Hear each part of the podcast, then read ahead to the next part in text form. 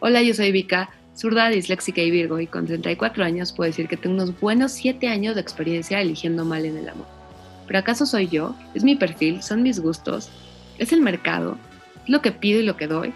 ¿De qué me salvé o qué tristemente dejé ir? ¿Es una convicción o una maldición? ¿Pero por qué carajos sigo soltera? 34 y contando es un podcast para intentar entender y exorcizar tus comportamientos, tus patrones y tus malas decisiones en las relaciones. Así que diviértete y empieza a aprender de lo ajeno. Pues bien, arrancamos.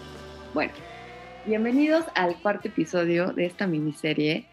Este episodio está dedicado al intento de cambiar patrones.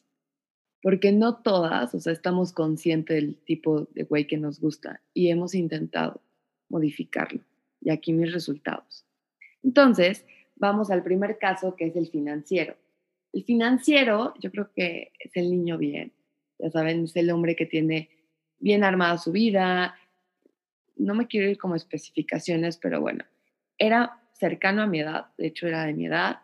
Y bueno, decidí salir con él, fuimos al cine, también eso es hermoso. O sea, dime qué tipo de date te proponen y ya te lo, te lo juro que te lo categorizo. O sea, tal vez es mi parte de Virgo que empieza como a encuadrar y a hacer patrones de comportamientos. Pero bueno, con este cuate estuve saliendo un par de veces, después entendimos los dos que creo que éramos más como amigos, ya hemos trabajado juntos, nos hemos dado consejos, en fin, creo que funcionó mejor la relación por ese lado, ¿no? Y siempre le voy a hacer este, voy a ser sumamente agradecida que una de sus dates fue llevarme a ver a Paul McCartney en sexta fila, entonces tengo ese privilegio de haberlo conocido, bueno, haberlo visto. Y también aprendí una lección con este niño. Es bien importante cuando tú estás saliendo que seas como más cuidadosa a quien le cuentes. Yo estaba trabajando en ese momento en una agencia y estábamos en un evento y justamente acabábamos de ir a ver a Paul McCartney y llego y, ah, ya, pues ya vi tal, tal, tal. Y lo más incómodo que puede pasar es cuando la amiga de una amiga llega y dice, ¿cómo se llama? Todavía tú crees que el mundo no está tan conectado y dices, pues fulano de tal es mi primo. En ese momento tú tratas de poner tu carita más sencilla y sonreír y desaparecer. Entonces, literal, lo que duró el financiero fue menos de los tres meses y se esfumó.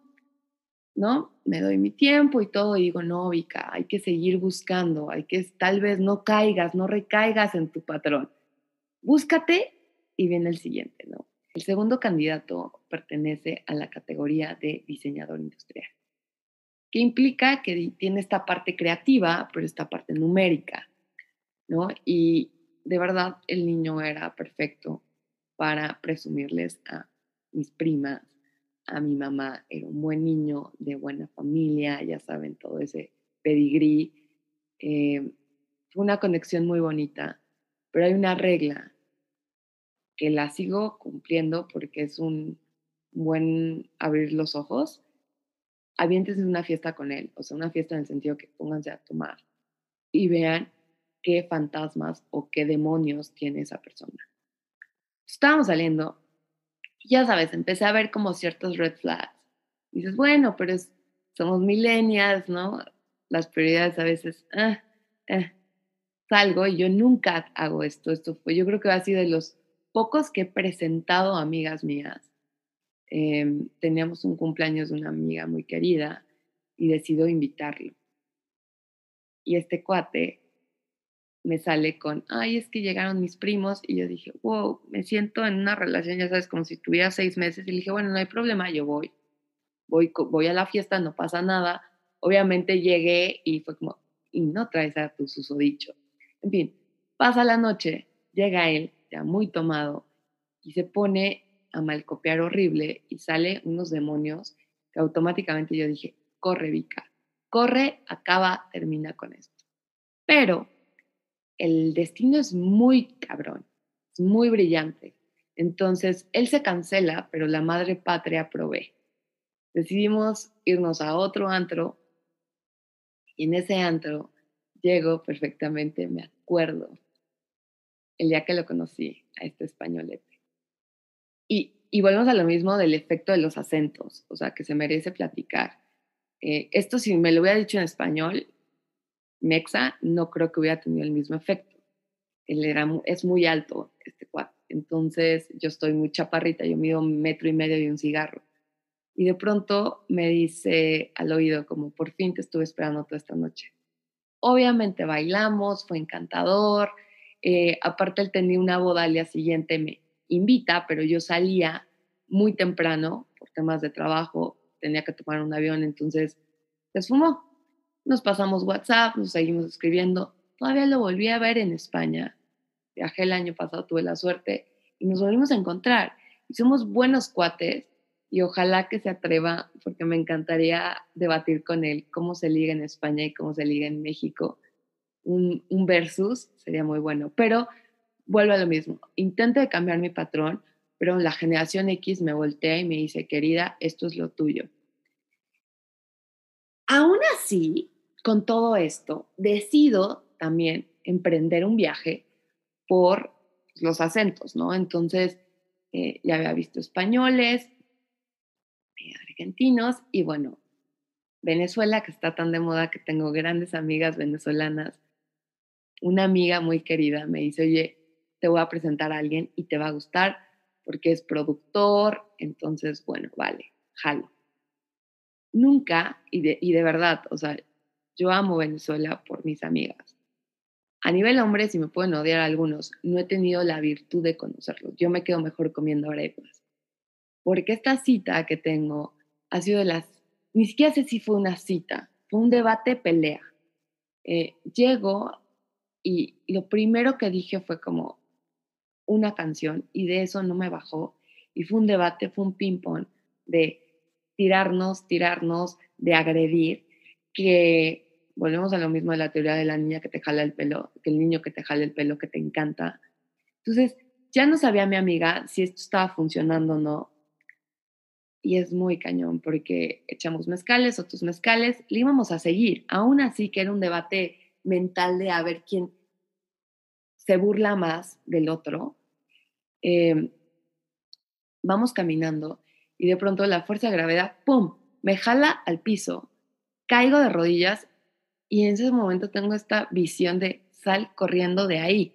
Vika, ¿qué carajos haces? Llevas tres horas peleándote con este cabrón y la quieres seguir no, vete a tu casa, todavía es tiempo para pedirte unos tacos e irte a dormir. Entonces, esa fue mi experiencia con un venezolano. Y el segundo venezolano, que fue hace poco, la verdad fue muy tierno, pero no hubo mucha magia. O sea, fue un dulce sin efecto. Fue un niño muy cariñoso, muy atento. Eh, mis amigas venezolanas me dirían de una escuela bien, pero no hubo magia.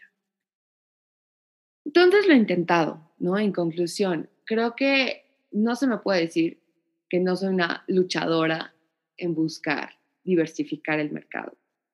Los resultados no han sido los mejores que esperaba. Eh, ¿Acaso seré yo? ¿Pido o exijo mucho? ¿Cómo les ha ido a ustedes? Porque eso es real. Em, uno intenta tener su mejor cara y cuando sales a deitear, siempre eso pasa. Vas como muy, mucho a la expectativa. Yo ya he aprendido a no tener expectativas, a ser como más casual, eh, dejar de fantasear o de romantizar ese acto. Creo que eso me ha ayudado mucho como ejercicio a networkear, aprender a hablar de ti, aprender a, pues sí, suena feo, pero a venderte. Eh, y estas pruebas como las que les dije, pónganse a tomar, tengan una buena peda y vean cómo actúa él, es real. Em, pequeños detalles, argumentos, más allá de que te abra la puerta o no. Yo me acuerdo muchísimo con este diseñador industrial que uno de mis momentos crasos de por qué estaría contigo es cuando vamos a ver esta película de Once Upon a Time in Hollywood con el guapo de Brad Pitt, esa escena mágica que todas fuimos al cine por verlo, este tipo decide taparme los ojos. Un tipo de 34 años. No puede ser. O sea, no hay manera. Entonces, están en las pequeñas cosas, estas alarmas que dicen, corres, pueden ser muy estúpidas, pero eh, si a ti no te late la puerta, Y tal vez es una de las razones por las que sigo sola, porque me gusta conocer a esa gente, me gusta contar historias. Y quién sabe, vamos a la mitad de esta, de esta miniserie. Encontraré el amor, encontraré la respuesta porque sigo sola. Y lo mejor, espero que los protagonistas de estas historias se atrevan a responderme un par de preguntas. Y bueno, como últimos comentarios, doy un par de recomendaciones. Cuando salgan, de verdad, lleven una lista de preguntas. Es bien divertido dos cosas. Tal vez yo porque tengo esta parte de Virgo, que soy medio, ah, medio esquemática, pero disfruto mucho. O sea, no sé si esto va a pasar amor o si va a haber, vivieron por siempre felices, pero lleven preguntas prefabricadas. Y prefabricadas me refiero a, no, ay, ¿qué haces? ¿En qué trabajas? No, no, no. Preguntas de valor. ¿Qué te gustaría conocer en cinco? O sea, tienes una hora para hablar con un extraño. ¿Qué te interesaría indagar en esa hora? Esa hora se pueden hacer siete horas, pero está mucho en ustedes. Y sí, también hombres, échenle ganas. Cuando una vieja o cuando una mujer te hace una pregunta, esperamos lo mínimo un ¿y tú qué piensas? ¿Y tú por qué? ¿Y cuál es tu postura? No solamente son monólogos. Eso es súper importante. Me ha pasado que a veces voy y pregunto y todo, y nada más es como, y bueno, esta es la entrevista de este cuate que acabo de hacer y se acabó. Nunca hay un feedback. Leitear es un mundo salvaje, sí, es un mundo competitivo, sí, pero también puede ser un mundo extraordinario en el sentido a que te atreves a ir a cenar, a compartir una mesa con un extraño y cosas increíbles pueden salir ahí. Recomendación, otra recomendación muy importante. Si bien a veces ellos deciden dónde salir, muchas veces el mexicano está dispuesto a lo que tú quieras. Yo les recomiendo cuando sea la primera vez, vayan a un lugar que de verdad las conozcan, más allá por seguridad, que es número uno, donde se sientan a gusto, donde se sientan que ustedes tienen cierto control, ¿no? Que, que se, se, sientan en casa. Eso es bien importante. Si bien ahora con el COVID todo es extraño y tal vez ahora las primeras citas son en Zoom, lo cual es muy divertido. Y de hecho, salí un par de veces en Zoom con alguien. Creo que es una versión muy rápida de conocer este, y también de nextear.